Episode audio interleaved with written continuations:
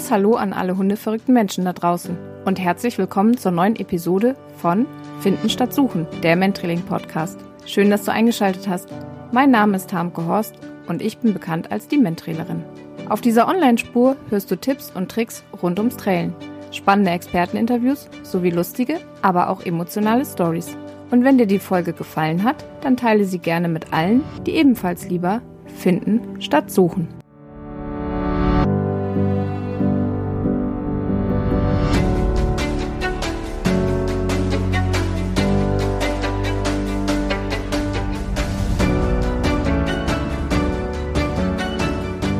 Herzlich willkommen zur Episode 4 mit dem Titel Was ist Mentrailing?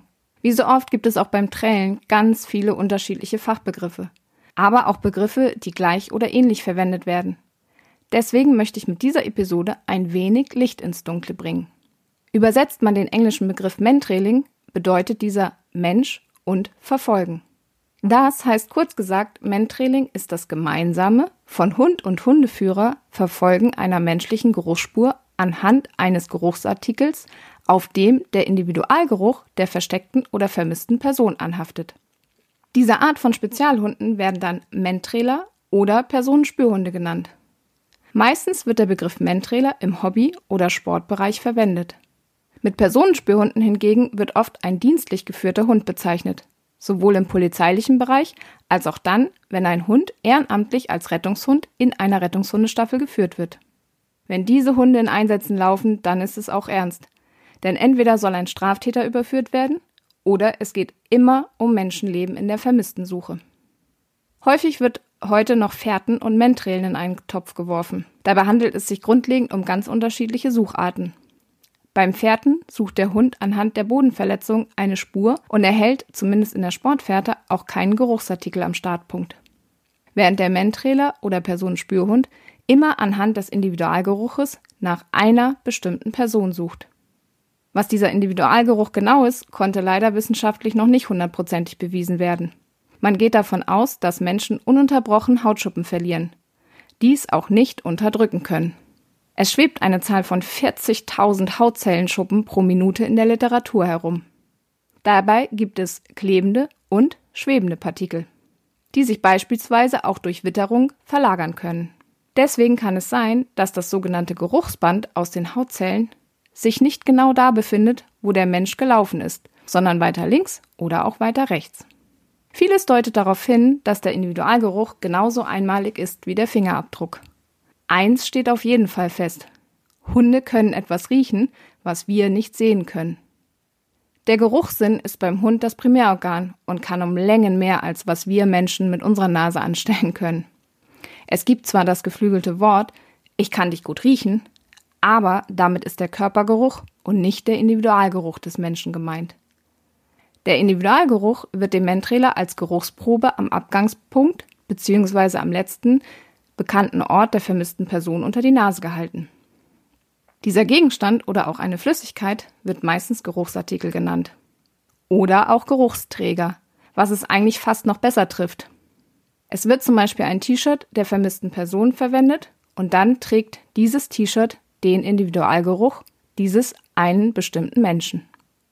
Der Geruchsträger spielt in der Sucharbeit eines Mentrailers eine absolut entscheidende Rolle und ist damit häufig leider auch die Fehlerquelle. Aus diesem Grund werde ich ihm eine eigene Episode widmen. Erhält der Mentrailer von seinem Hundeführer den Geruchsartikel, sind immer drei Fragen zu stellen. Erstens, Gibt es zu diesem Geruchsartikel eine Spur? Ja oder nein? Wenn ja, dann sprechen wir von einem sogenannten Positiv. Es gibt also eine Geruchsspur. Gibt es keine Übereinstimmung, wird dies negativ genannt. Es gibt also keine Geruchsspur. Zweitens, welches ist die Spur, die die Person als letztes gelaufen ist? Das ist immer dann wichtig, wenn es mehr als eine Spur von der vermissten Person am Suchort gibt. Denn natürlich führt nur die letzte also die frischeste Spur, zur vermissten Person. Wo die Person die Tage vor dem Verschwinden war, ist ja auch erstmal unwichtig. Und als drittes muss der Mentrailer die richtige Richtung der Spur erkennen. Ich nenne das immer frisch, frischer am frischesten. Nur so kann die vermisste Person am Ende ihrer Spur gefunden werden. Mentrailing ist einer der artgerechtesten Auslastungen für Hunde. Wir müssen ihm das Suchen im Grunde genommen auch nicht beibringen. In der Ausbildung machen wir uns das natürlich zunutze. Trotzdem ist die Ausbildung eines Mentrailers bzw. Personenspürhund sehr aufwendig und dauert in der Regel zwischen zwei und drei Jahren. Dies ist sicher auch eine Erklärung dafür, warum es gar nicht so viele von diesen Spezialhunden gibt. Mentrailer sind über eine Schleppleine, welche am sogenannten Geschirr eingeklinkt ist, mit ihrem Hundeführer verbunden. Deswegen können sie fast überall suchen und auch eingesetzt werden. Im bebauten Gebiet, in Wald und Flur, also Outdoor, aber genauso auch Indoor in Gebäuden. Was immer dann benötigt wird, wenn im Ernstfall der letzte gesehene Ort der vermissten Person beispielsweise in einem Zimmer eines Altenheims ist. Ebenso können Mentrailer auch Spuren finden, die älter sind, was gerade in der Ernstfallsuche nach vermissten Menschen sehr wertvoll ist. Nach dem gleichen Prinzip lassen sich übrigens auch vermisste Tiere suchen, beim sogenannten Pet-Trailing. Ein Pet-Trailer sucht ebenfalls anhand des Individualgeruches des vermissten Tieres.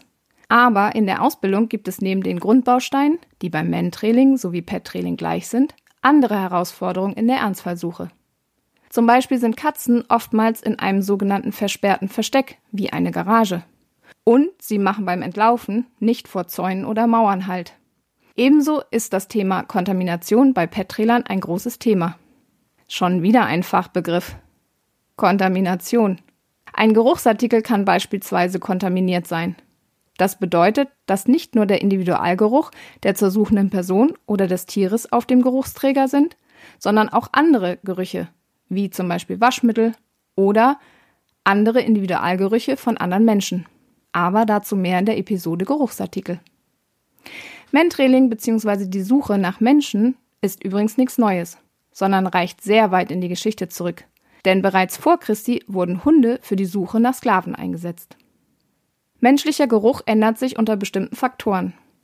Stress zum Beispiel führt dazu, dass Cortisol ausgeschüttet wird, was den Geruch verstärkt. Deswegen sind beispielsweise Straftäter, die unter Stress stehen, meistens leichter zu finden als eine Person, die gerade keinen Stress hat. Für mich hat die Faszination Mentrailing auch nach vielen Jahren in keiner Form abgenommen, sondern ganz im Gegenteil. Ich staune immer wieder über diese fantastische Leistung der Hundenase. Hunde überraschen mich immer wieder, was sie alles können. Dabei bin ich meinen beiden Hunden, Tick und Esra, unendlich dankbar, was sie mir bis jetzt beigebracht haben und immer noch beibringen. Gerne gebe ich dieses Wissen an meine Hunde-Mensch-Teams weiter. Wenn du bis jetzt noch nicht der Faszination Mentrailing verfallen sein solltest, dann vielleicht nach dieser Episode. Ich würde mich auf jeden Fall freuen. Bis ganz bald, bleibt gesund, eure Harmke. Und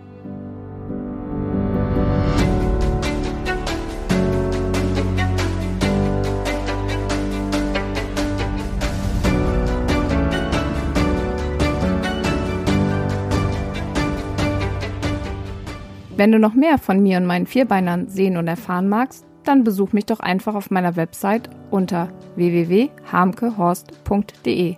Bei Facebook oder Instagram zu finden als Mentrailerin. Vielen Dank fürs Zuhören. Tschüss und bis ganz bald zur nächsten Episode von Finden statt Suchen, der Mentrailing Podcast. Eure Harmke.